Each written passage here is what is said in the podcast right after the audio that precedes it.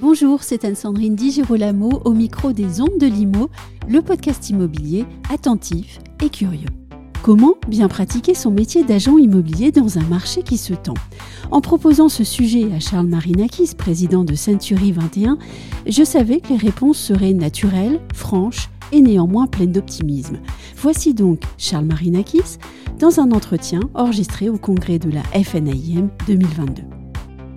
Charles Marinakis, bonjour. Bonjour. Vous avez été le premier à parler ouvertement du marché immobilier en train de changer, on va dire changer, et du prix parisien au mètre carré euh, qui était passé sous la barre psychologique des 10 000 euros. Donc, le marché se tend. Mais ce qui m'intéresse aujourd'hui, au fond, c'est de savoir si vous pensez qu'il est ou qu'il sera nécessaire de pratiquer le métier d'agent immobilier différemment dans un contexte un petit peu plus difficile. D'abord, je suis content que vous rappeliez que j'ai été le premier à annoncer qu'effectivement Oui. en septembre, d'après nos chiffres chez 121, le prix du mètre carré à Paris avait été passé sous le seuil des, des 10 000 euros. Oui. Je note que les deux dernières notes de conjoncture euh, Mm. ont confirmé la tendance Oui. baissière et que certains de mes confrères sont à 10 500, d'autres à 10 300.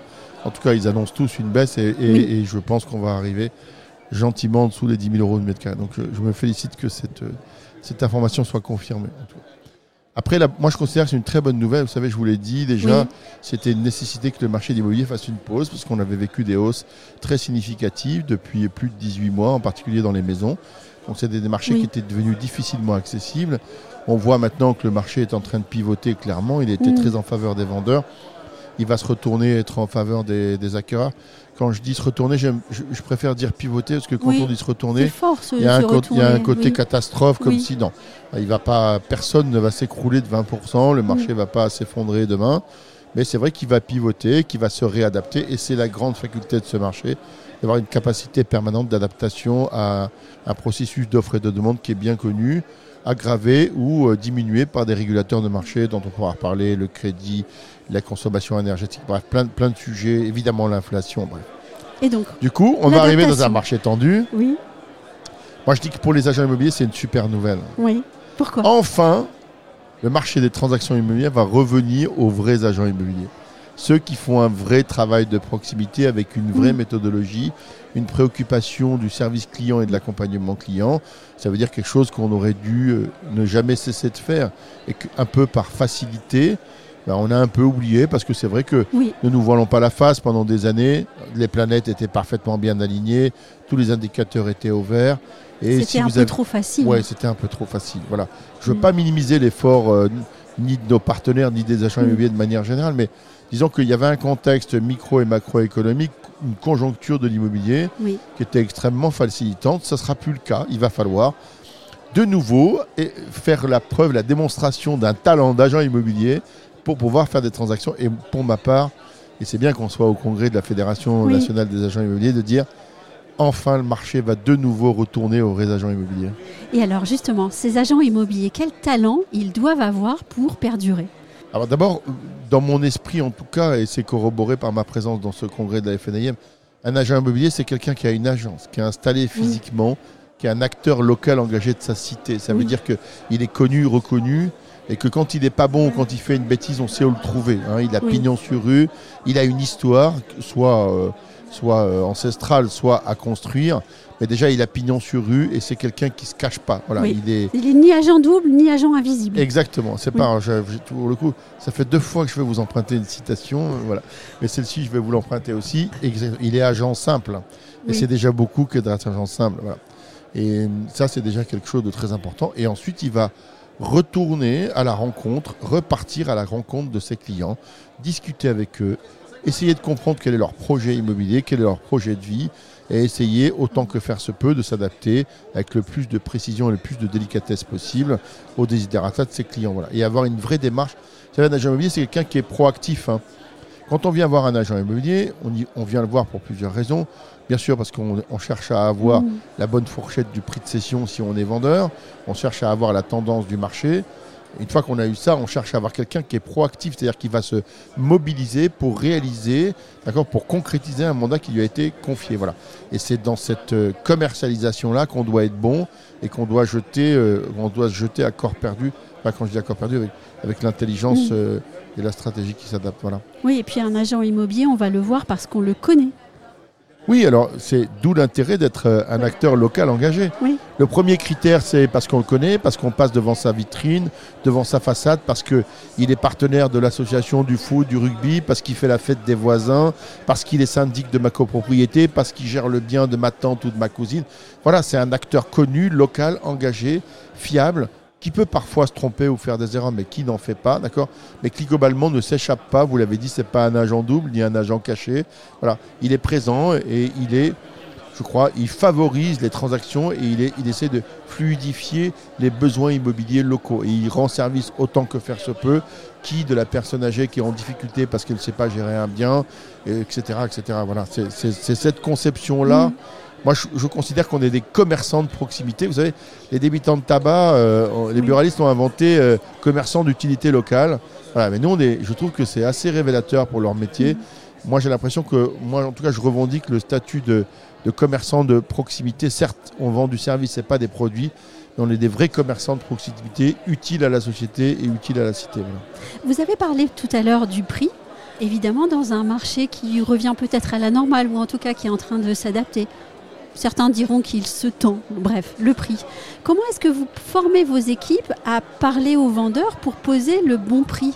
Parce que ça, c'est un vrai travail, Ça, c'est un vrai travail. une Alors, vraie pédagogie. je ne vais Comment pas vous dévoiler toutes nos techniques Non, ça, euh, sur, les, dommage. sur les ondes de l'immobilier parce que je, je pourrais faire des émules. Oui. mais, hum, ou dévoiler quelques secrets.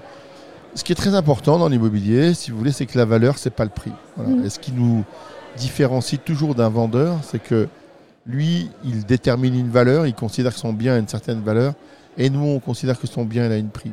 La différence entre les deux, c'est l'affectif qu'il met dans le, Oui. dans le bien. Voilà. Oui. Et tout, tout notre travail consiste à essayer de faire en sorte de coïncider le plus possible la valeur et le prix pour aboutir à quelque chose que moi je considère comme étant, si vous voulez, une, une transaction réussie. C'est un prix qui Mm. soit euh, acceptable pour le vendeur Oui. et accepté par l'acquéreur. Voilà. Et lorsqu'on arrive à faire Mm. ça, on a bien fait notre métier. Alors, c'est pas toujours facile parce qu'il y a une dose d'émotion, une dose d'affection, et puis parfois quelques réalités économiques dans la détermination de la valeur. Mais le prix, c'est la somme, si c'est le montant le plus élevé que le meilleur acquéreur du marché est prêt à consacrer à cette acquisition-là. Voilà, ça c'est un fait réel. Et de temps en temps, on, a- on essaie aussi de convaincre nos clients vendeurs que euh, plus vous montez le prix, plus vous désolvabilisez des tranches d'acquéreurs, donc moins vous avez de chances de Mhm. trouver d'acquéreurs. Ça, c'est purement mathématique. Et là, on rentre aussi dans le droit des obligations, hein, finalement, où les envies de chacun se retrouvent sur une partie commune, en fait. hein. Et, et c'est là où la vente se fait ou pas. Ou pas, mais ça, c'est l'essence même, et c'est bien qu'on soit. On parle de ça au congrès de la FNIM. C'est l'essence même de l'entremise. Oui. De mettre les parties d'accord sur la chose et sur le prix. Et c'est ça la philosophie, c'est ça le, le, le- le- le Graal suprême. et je considère que pour ma part, il y a une forme de jouissance professionnelle à arriver quand on aboutit dans une transaction, c'est qu'on a réussi ça. Oui. On a réussi cette alchimie à mettre d'accord les parties sur la chose et sur le prix. Ça veut dire qu'on a fait prendre conscience au vendeur que peut-être il était un peu trop cher, que s'il ajustait son prix, il pourrait trouver un bien meilleur acquéreur. Parce que dans l'acquéreur, il y a Oui. bon acquéreur et, et pas bon acquéreur. Mm. On peut aussi survendre au niveau du prix, être, euh, sans- si vous voulez, se- se- s'engager dans un processus de cession qui finalement ne va pas aboutir parce que le client ne sera pas solvable. Est-ce que finalement on a intérêt à faire ça quand on voit la perte de temps, la perte d'énergie que ça représente? Donc trouver un acquéreur, c'est bien, le meilleur acquéreur, et puis aussi à l'acquéreur de lui faire comprendre que c'est du coup c'est devenu une vraie opportunité d'acquisition et que ça correspond à, son, à ses choix de vie à lui en termes de surface, en termes de coût, en termes d'environnement, Mm. en termes de géolocalisation. Voilà. Ça, c'est notre travail. Et moi, je dis que ça, bah, c'est une vraie jouissance professionnelle quand on arrive à faire une transaction. Tout à l'heure, dans ma question, quand je vous disais, euh, on va parler du prix et, et comment est-ce que vous formez vos équipes à parler aux vendeurs ou aux clients. Et en fait, moi, ce qui m'intéressait aussi, c'est de savoir comment est-ce qu'on parle à, à un client, euh, à un acquéreur ou vendeur, peu importe. Parce que parler, depuis tout à l'heure, on n'arrête pas d'évoquer la, la notion sans aller au centre, mais tout est dans la relation. Oui, alors d'abord, euh, je crois que ce qui est important, c'est que d'abord, il faut communiquer. C'est pour ça que moi, je- encore une fois, je suis un, Enfin, je considère que les agents immobiliers, on est des homos communicants. On doit communiquer avec nos clients et parler avec eux. Et parler, c'est parler un langage de vérité, de transparence. Ça veut dire, voilà, monsieur, à 500 000 euros, je voudrais vous, pouvoir vous faire plaisir, mais je ne sais pas vendre votre bien à 500 000 euros. Il faut avoir l'honnêteté intellectuelle et professionnelle de le dire. En revanche, il faut travailler avec les vendeurs et ou avec les acquéreurs d'ailleurs pour arriver à les ramener à la raison, qui la, raison, la raison c'est l'économie de marché. Voilà. Euh, donc je crois que ce que retiennent les clients euh, euh, quand on discute avec eux, c'est trois points essentiels. Un, le professionnalisme de vos propos, d'accord?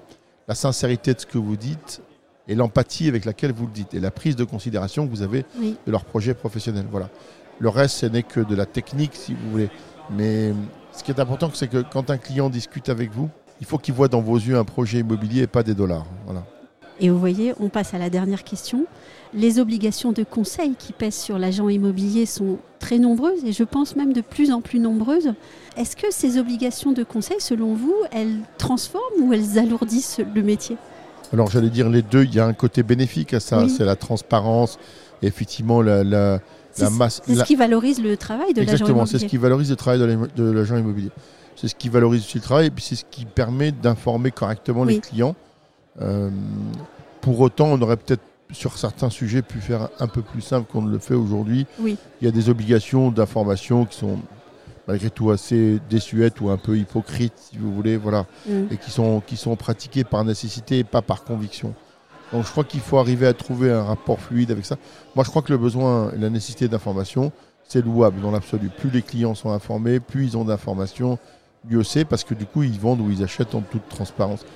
Et vous savez qu'on avait créé, euh, on a créé chez Century Matin un dispositif qui s'appelle un dispositif clé, qui veut dire le contrôle du logement et de ses équipements, et qui permet justement d'avoir une véritable transparence dans la mmh. transaction. Donc on est vraiment à la recherche de ça. Là aussi, euh, je crois que ça va faire la différence entre les agents immobiliers. Les vrais agents immobiliers doivent être formés pour ça. En tout cas, ce que je considère, c'est que quand j'accepte un mandat, je prends la responsabilité de porter et d'accompagner le projet d'un client. Ça veut dire que je dois assumer cette responsabilité lui dois non pas une obligation de résultat, mais une obligation de moyens. Mm. Quand on est titulaire d'un mandat, on doit une obligation de moyens. L'obligation de moyens, c'est d'abord et avant tout l'obligation d'information. Ça commence par ça. Je dois d'abord vérifier que techniquement, ce dossier, il est crédible ou il est vendable. Est-ce qu'il n'y a pas un obstacle, un obstacle technique qui fait que ce dossier ne soit pas vendable?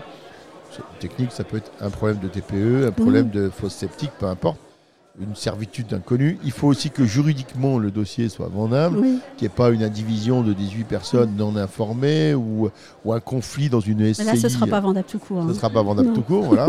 mais, mais je connais certaines gens qui n'ont pas de scrupules à mettre en commercialisation des biens qui sont juridiquement pas vendables, ce qui est, ce qui est un non-sens. Et puis le dernier choix, c'est commercialement vendable. Est-ce que le prix est équitable? Est-ce qu'il est équilibré? Est-ce qu'il est acceptable? Et à ce moment-là, quand ces trois critères, ces trois paramètres sont réunis, et ça c'est typiquement le travail préparatoire que doit faire un agent immobilier s'il veut convenablement accompagner ses clients. Est-ce que je peux vous demander de répondre très rapidement à la dernière question Et c'est vraiment la dernière. Je suis bavard, hein, je vous avais prévu. Non, mais hein. c'est vraiment la dernière, mais c'est pas grave. Comment fait-on pour devenir l'agent immobilier qu'on n'oublie pas? Il y a deux manières de l'être. La meilleure, c'est l'efficacité. Est-ce que vous remarquez, vous, vous, souvenez toujours de l'agent immobilier qui vous a permis d'acheter ou de vendre votre bien. Voilà. Vous en avez vu 10 avant, mais celui que vous retenez, c'est celui qui a été le plus efficace. La réactivité. Si en plus, ouais, l'efficacité, l'efficacité, vraiment l'efficacité. Et ensuite, euh, si en plus vous avez été sympa, avec de l'empathie, là c'est génial. C'est ce qu'on essaie de, mhm. faire dans notre réseau chez Century Mais c'est avant tout l'efficacité. Ce qu'on attend d'un prestataire de service, c'est d'abord son efficacité. Après, il n'y a pas de raison qu'il soit désagréable. Et le deuxième, le deuxième personnage qu'on retient, vous savez, c'est un peu le poulidor de la transaction. Il était très sympa, j'aurais bien aimé faire avec lui mais c'est pas lui qui m'a trouvé le bon acheteur ou le bon vendeur. Et donc, par définition, on en garde un peu un souvenir amer parce qu'on aurait bien aimé que ce soit lui, mais c'est pas lui. Voilà. Donc, moi, je crois que ce qu'il faut, c'est qu'un agent immobilier, on s'en souvient quand il a été apprécié par un client. Voilà. Moi, mon obsession, c'est que Century Matin soit la marque la plus appréciée de l'immobilier. Un grand merci, cher Marina. Merci beaucoup.